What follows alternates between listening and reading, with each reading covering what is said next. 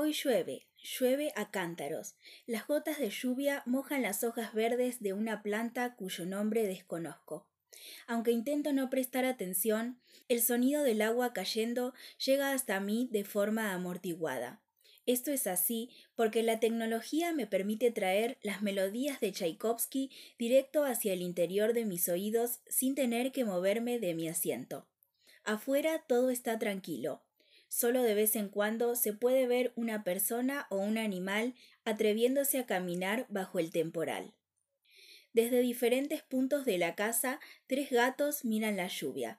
Ellos también están aburridos. Tampoco pueden moverse. Una brisa leve agita las ramas de los árboles. El cielo se ve completamente gris.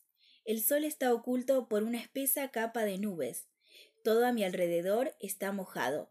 Los muros de la casa, el asfalto, el pasto corto, la vereda, no hay nada que haya quedado seco. Las flores están alegres, supongo. Los cactus bonsai no tanto.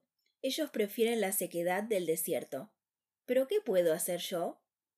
La música me hace pensar en el baile, es decir, en la representación escénica de ese conjunto de sonidos.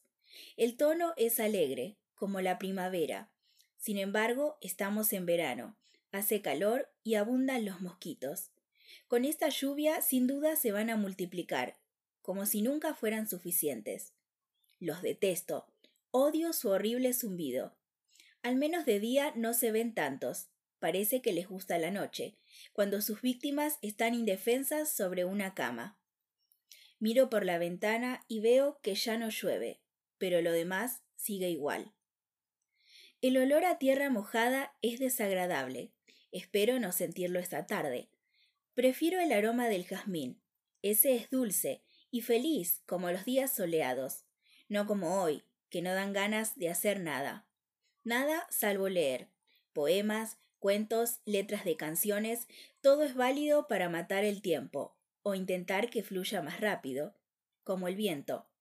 Ese viento caliente que fluye en los días de verano, que en lugar de facilitar es más como si impidiera la respiración. Agobiante, esa es la palabra. La brisa ha cobrado fuerza, y la lluvia se deja oír nuevamente. También el trinar de algunos pájaros desde lo alto de sus nidos acompañan el ritmo del agua. Esa agua que gotea por los techos y lava las tejas rojizas que cubren la madera. Algunas están rotas por el paso del tiempo, por caminar sobre ellas al intentar arreglar antenas de televisión. En ciertos lugares el agua se cuela y llega hasta el interior de las casas, haciendo que sus habitantes corran con baldes y trapos en las manos. La lluvia puede ser cruel. Las notas de diferentes instrumentos se acoplan como un todo, una unidad. Igual que muchas gotas de agua forman una gran tormenta. Esta vez el pronóstico del tiempo fue acertado, salvo por lo del granizo. Todavía lo estamos esperando. Eso y la nieve. La mayoría cree que es imposible, por el tipo de clima de Buenos Aires. Pero si puede caer agua, ¿por qué ese mismo elemento no se puede transformar en algo bello, elegante y puro? Pero no, sigue sin ocurrir. Una vez más, habrá que conformarse con la lluvia en el penúltimo día del año.